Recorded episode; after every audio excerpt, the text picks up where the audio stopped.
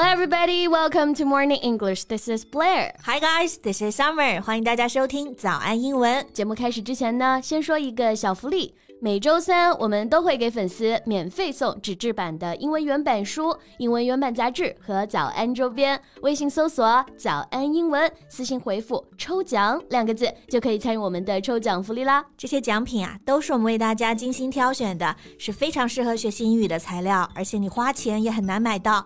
坚持读完一本原版书、杂志，或者用好我们的周边，你的英语水平一定会再上一个台阶的。快去公众号抽奖吧，祝大家好运！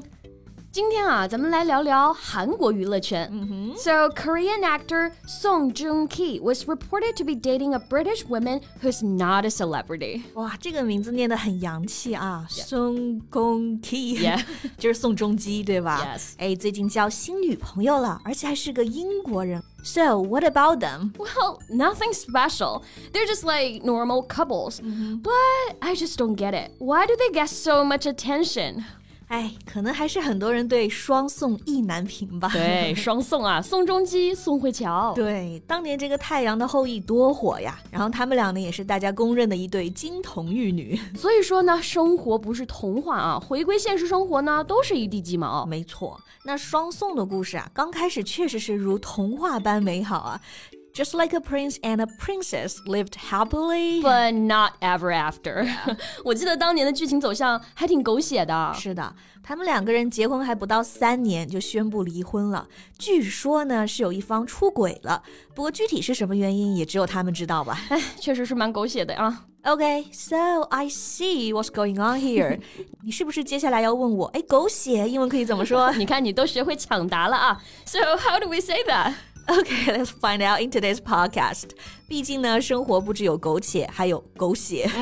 那这个狗血英文到底怎么说呢？今天节目啊，带给大家答案。那今天的所有内容都给大家整理好了文字版的笔记，欢迎大家到微信搜索“早安英文”，私信回复“加油”两个字来领取我们的文字版笔记。嗯，那像在生活中呢，看到一些闹剧或者是电视剧的内容啊，充满了戏剧性，我们可能就会感叹一句：太狗血了。太抓马了，对，很好，就是 drama。那其实 drama 这个词啊，就来源于英文单词 drama，d r a m a。Drama，它本意呢指的是戏剧啊，a play for the theater, television or radio。 Yeah, but you can also refer to a real situation which is exciting or distressing as drama. 生活当中啊，很戏剧性的一个事件、场面，你也可以用 drama 来表示。 That's right。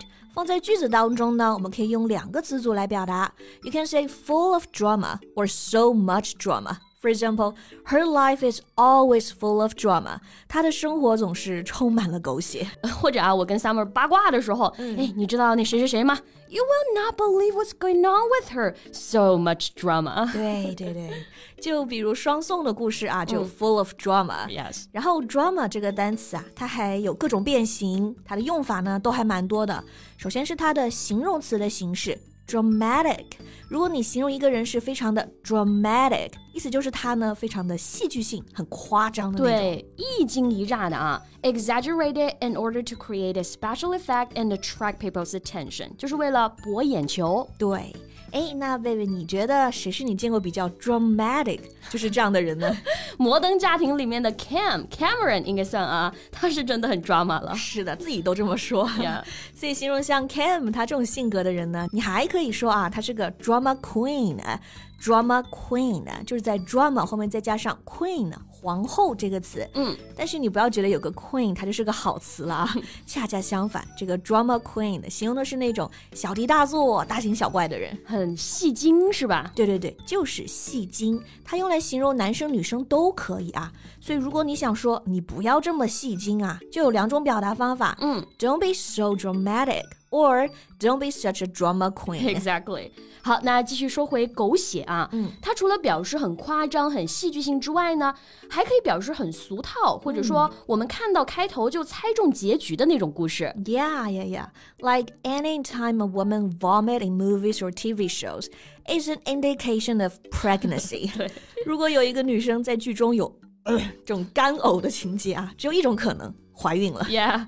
Or a not so pretty girl will only be considered attractive once she get rid of her black frame glasses. 一个平平无奇的女孩子啊，摘了眼镜，立马就会变成美女。哎，你是懂狗血的啊。那刚刚这种比较俗套、很狗血的剧情，那我们就可以用到这个词来形容了，cliche。 Yeah, cliche 这个词一听就不一样啊。嗯首先大家注意它的拼写 ，C L I C H E，然后最后这个字母 E 上呢会带一个小撇。对，哎，这么与众不同的单词，它肯定就不是英语词汇了，它来自于法语啊。那首先我们来看看它的含义是什么呢？Okay, so cliche is an idea or phrase which has been used so much that it's no longer interesting or effective or no longer has much meaning. 一个东西啊用的太多了，完全没有新鲜感了，是不是？也就是我们说的陈词滥调。没错，所以在一些特定的语境下呢，它就可以直接表示狗血的剧情了。Like I don't like the cliches in that movie。我不喜欢那部电影中的狗血剧情。是的，哎，那还有一些形容词啊，我觉得也可以表达这个含义。So like this one I use pretty often, cheesy, C H E E S Y, cheesy. Yeah, cheesy，这是个形容词啊，就表示 cheap。 Insincere and of low quality，廉价的、不真诚的、质量很低的。对，确实想想也对啊，这么多的狗血剧情，不就是因为编剧们懒得动脑子，就把这种用烂的套路啊、写烂的脚本反反复复使用吗？ Exactly. So that's why the market is full of those cheesy TV shows. 所以电视上才有这么多狗血的一些电视剧嘛。 Yeah. Or we can use this one, corny. C O R N Y. So if you say that something is corny, you mean it's not original, used too often to be interesting or to sound sincere. 它不是原创的，被使用了太多遍，导致一点都不 interesting，听起来呢也不真诚。嗯，确实很像我们刚刚说的狗血的含义啊。嗯，逢出门呢必下雨，女扮男装啊必定也是看不出的。 所以说，大部分狗血的剧情其实还是把这个观众当傻子了啊。所以这个 corny 这个词呢，就确实是很精准的反映了狗血它的本质。是的，哎，相信大家也是对这种狗血桥段暗熟于心啊。那让你印象最深刻的是哪一个呢？欢迎在评论区留言告诉我们哦。Yeah, so that's all we have for today. 然后最后再提醒大家一下，我们今天的所有内容呢，也都给大家整理好了文字版的笔记，欢迎大家到微信搜索“早安英文”，私信回复“加油”两个字来领取我们的文字版笔记。 So thank you so much for listening. This is Blair. This is Summer. See you next time. Bye.